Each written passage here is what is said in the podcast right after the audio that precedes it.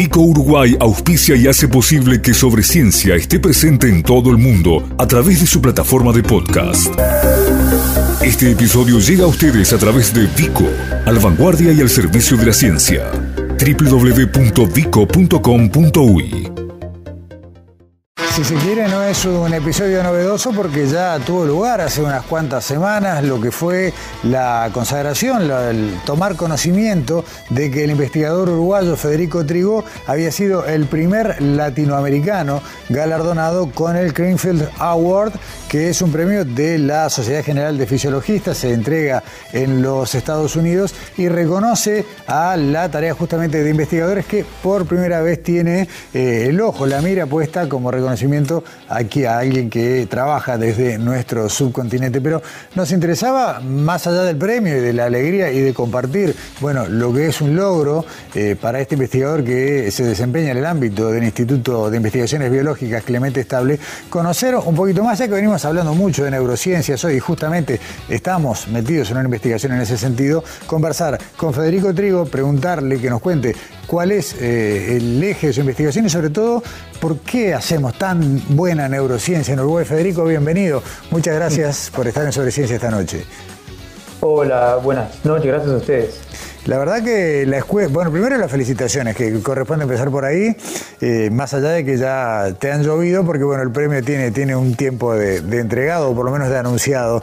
Eh, ¿Te animás a contarnos primero eh, cuáles son las bases del sistema nervioso en las cuales te moviste y dónde está la clave del hallazgo en el que venís trabajando?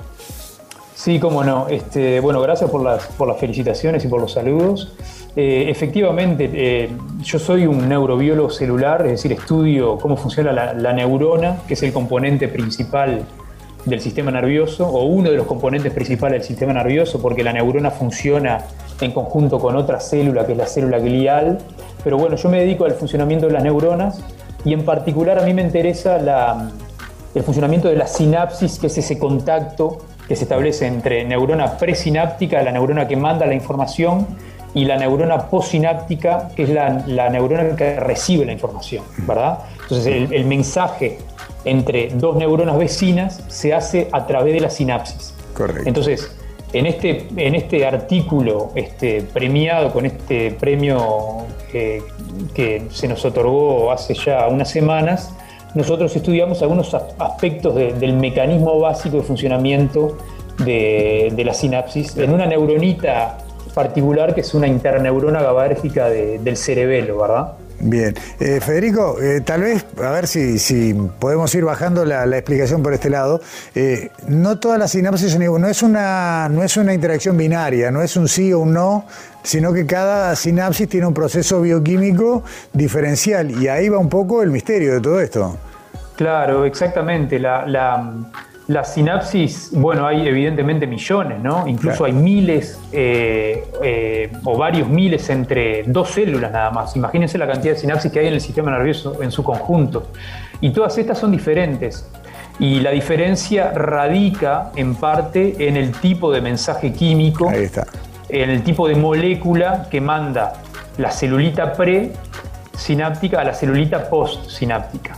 Entonces, por ejemplo, hay eh, algunos mensajeros químicos que le indican a la célula postsináptica, la que recibe el mensaje, vos te tenés que callar, vos no tenés que decir nada. Hay otros mensajeros químicos que le dicen a la célula postsináptica, vos te tenés que activar, ¿verdad? Eh, y, bueno, en esto hay una variedad gigantesca. Nosotros, este modelo que estudiamos en particular era el de una sinapsis GABAérgica. El GABA es lo que se conoce en la jerga como un neurotransmisor. Neurotransmisor es simplemente la señal química inhibitorio, ¿verdad? Que le dice a la célula, eh, a la célula que recibe la información, vos te tenés que callar. Entonces, esa es una, digamos, una primera gran diferencia o gran clasificación que se hace eh, según el tipo de neurotransmisor que se libera. o sea, el neurotransmisor es una sustancia, es una molécula. Hay, eh, en, ese, en ese terminal de la neurona hay una especie de depósito, hay pequeñas vesículas que almacenan estos neurotransmisores y lo van liberando de acuerdo a cuál sea el mensaje que, están emitiendo. Exactamente, tú, lo has dicho, Gustavo, la, la célula presináptica, la que envía el mensaje, la que manda, digamos, almacena es, esa señal química, ¿verdad? Esas moléculas en paquetitos que se llaman vesículas, ¿verdad? Entonces, cuando llega el impulso eléctrico a una terminal sináptica, la terminal sináptica es desde donde se libera el mensaje químico, esas vesículas se liberan y es así que el mensaje químico le llega a la célula postsináptica que es la que recibe la información. Y que a su vez la, puede derivar a otra tercera, a, otra neurona más en un proceso o, procesa esa información y actúa en consecuencia.